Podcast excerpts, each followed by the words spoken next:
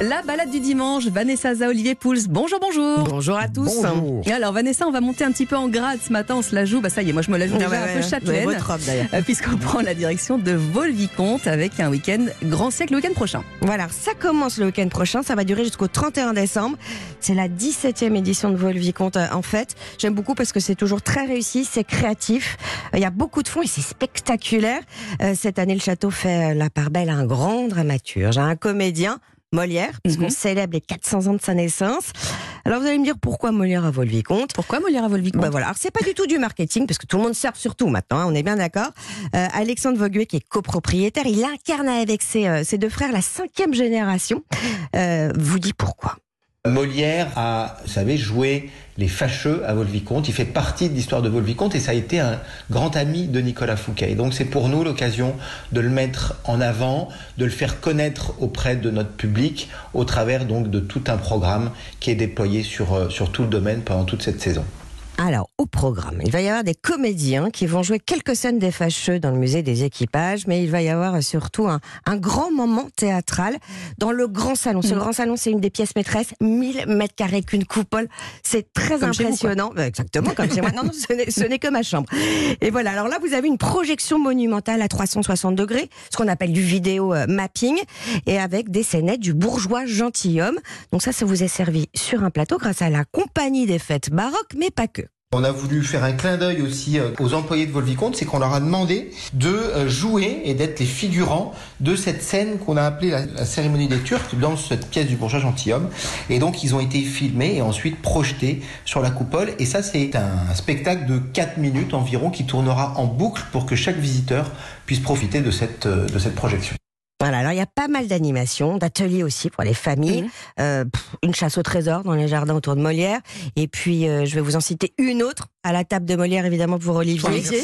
Voilà, une table de 5 mètres de long qui est dressée dans les cuisines, et ça c'est un hommage évidemment à l'art de vivre à la française, et puis un clin d'œil à Vatel, euh, et puis Fouquet, histoire de rappeler sa, sa célèbre fête du, du 17 août. Et si on a séché les cours d'histoire, un petit rappel quand même sur Fouquet Allez, son château. Donc Fouquet, le surintendant des finances donc de Louis XIV, Voilà. Et euh, il a été surtout le premier à avoir le génie de réunir les, les trois plus grands artistes du grand siècle, c'est-à-dire le jardinier, le nôtre, le peintre, le brun, et l'architecte, le veau, pour construire son château, donc Vaux-le-Vicomte. Mhm. Ça a été le bijou du XVIIe, ce qui a pas mal quand même titillé euh, le roi, en plus de cette somptueuse donc fête qu'il va donner et qui va aussi participer quelque part aussi à sa oui. chute derrière tous les problèmes économiques, etc.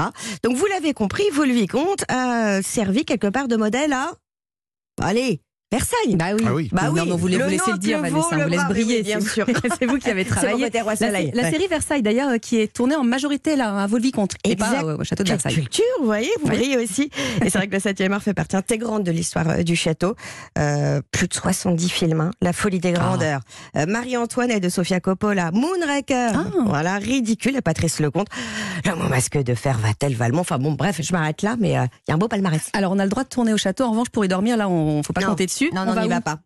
Au château de Courtry qui fait chambre d'hôte et table d'hôte. Alors, Olivier Pouls, une fois qu'on est à la table d'hôte, Oui. nous allons nous installer avec vous bien confortablement Et sur on, la table on de espère 5 qu'on mètres. va mieux finir que, que Vatel, Que qui Vatel. pour la petite histoire, euh, ça a quand même mal fini. Ça son va histoire, puisqu'il mais est- oui, s'est la chute, suicidé, ne voyant pas arriver les poissons Voilà. qu'il avait promis pour le repas au roi. Alors, vous nous parlez d'un événement, vous, euh, Olivier, euh, aujourd'hui, Oui. la Cheese and Wine Week, autrement dit en français, Oui, Euh, exactement. fromage en bon et vin. français, la semaine du fromage et du vin qui euh, démarre à Paris et qui va se durer pendant une semaine. C'est du 12 au 20 novembre avec euh, plein, plein, plein d'événements. Il y a 150 lieux à Paris qui sont concernés. Ce sont des fromagers, sont des restaurants, sont des bistrots, euh, tout autour du vin et du fromage, Mmh. deux emblèmes Ça de notre plaît, gastronomie quand même. Euh, Il y a un site internet hein, pour retrouver euh, pas loin de chez soi toutes les animations qu'il y a. Et moi, je voulais en profiter pour vous parler de quelque chose euh, qui me tient particulièrement à cœur. deux passions. voilà, puisqu'on parle de fromage et de vin, l'association entre les fromages Et oui. et les vins. Les Alors, accords. Les accords. Bon, traditionnellement, dans la cuisine française, on a toujours tendance, évidemment, à sortir la bouteille de vin rouge, de grand vin rouge, avec le plateau de fromage. Ça commence à disparaître Mm. parce que finalement, c'est pas la meilleure des idées qui soit. Ah. Tout simplement parce que le, le fromage et la grande majorité des vins rouges ne se marient pas très bien. Ah. Euh, le fromage, il a tendance à métalliser un peu le vin et à prendre le pas sur ses arômes. Donc aujourd'hui, la tendance, et on a raison d'ailleurs, c'est de servir des vins blancs Ah, avec moi, le ça me plaît, ça. Ah bah parfait. Il y a plein d'accords qui sont très intéressants entre le vin blanc et le fromage. Et si vous voulez, je vous ai préparé quelques petits accords là pour ce matin. Mais moi, je Allez, prends on mon crayon. va, ouais, moi aussi. Alors, regardez, je vous ai apporté euh, une meule de Savoie. Alors, les fromages que vous avez euh, ce matin viennent de la maison Belvert. Euh, ils sont euh, producteurs, euh, fromagers, crémiers. Euh, il y a une vingtaine d'adresses à peu près euh, à Paris. Et donc, ce sont les, les fromages qui viennent de chez eux. Ils participent à, à cette euh, semaine. c'est parce que je déballe le Alors, fromage c'est en même une- temps. hein. Voilà, une pâte pressée cuite. Euh, Goûtez-le. Alors vous voyez, c'est Oui, un oui. fromage assez fruité, beurré. Ça, ça pourrait faire penser à un comté un peu jeune, vous voyez? Oui, oui, de loin, Alors, je- je, je je- pensais à un comté, moi. Voilà. Vanessa, je vous sers. Et alors là, l'accord, c'est un vin blanc, comme je vous l'ai dit, et on va chercher un vin blanc avec une certaine fraîcheur. Je pense au cépage chardonnay, qu'on trouve évidemment très majoritairement en Bourgogne. Et on pourrait imaginer un, un Bourgogne euh, un peu jeune, un peu fruité, un, un peu joyeux, qui pourrait nous, nous servir de parfait accord avec ce Et fromage. il est où le vin là? Oui, là, vous n'avez pas apporté. Bon, il est un peu tôt, hein, il Ouais, est- il est alors, 7 heures, je, mais bon. je vous l'ai mis au frais euh, Mm. tout à l'heure. Dès que vous sortez d'antenne, euh, je vous garantis qu'on va pouvoir le, le déguster ensemble. Alors regardez, à côté, il y a un autre fromage. Ça s'appelle le mâche coulet. Euh, c'est un fromage qui vient de Loire-Atlantique. De, il tient son nom de la ville de Machecoul.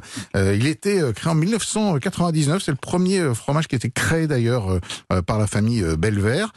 Euh, c'est un fromage à pâte fleurie. C'est un fromage de vache crémeux, lait cru. Très crémeux. hein. Oui. Ouais, euh, alors ça c'est très crémeux. Ça c'est- s'étale. Ah, ça, ça me tente bien. Oui, et là, ça appelle, ça, ça, ça- c'est l'impression d'un peu plus de gras en bouche, donc il y a besoin d'un vin avec un, un peu plus de tonus, un peu plus d'acidité. Et euh, je vous proposerais bien un Sauvignon, euh, un Sauvignon de Loire, vous voyez, avec ce côté euh, un tout petit peu plus euh, minéral.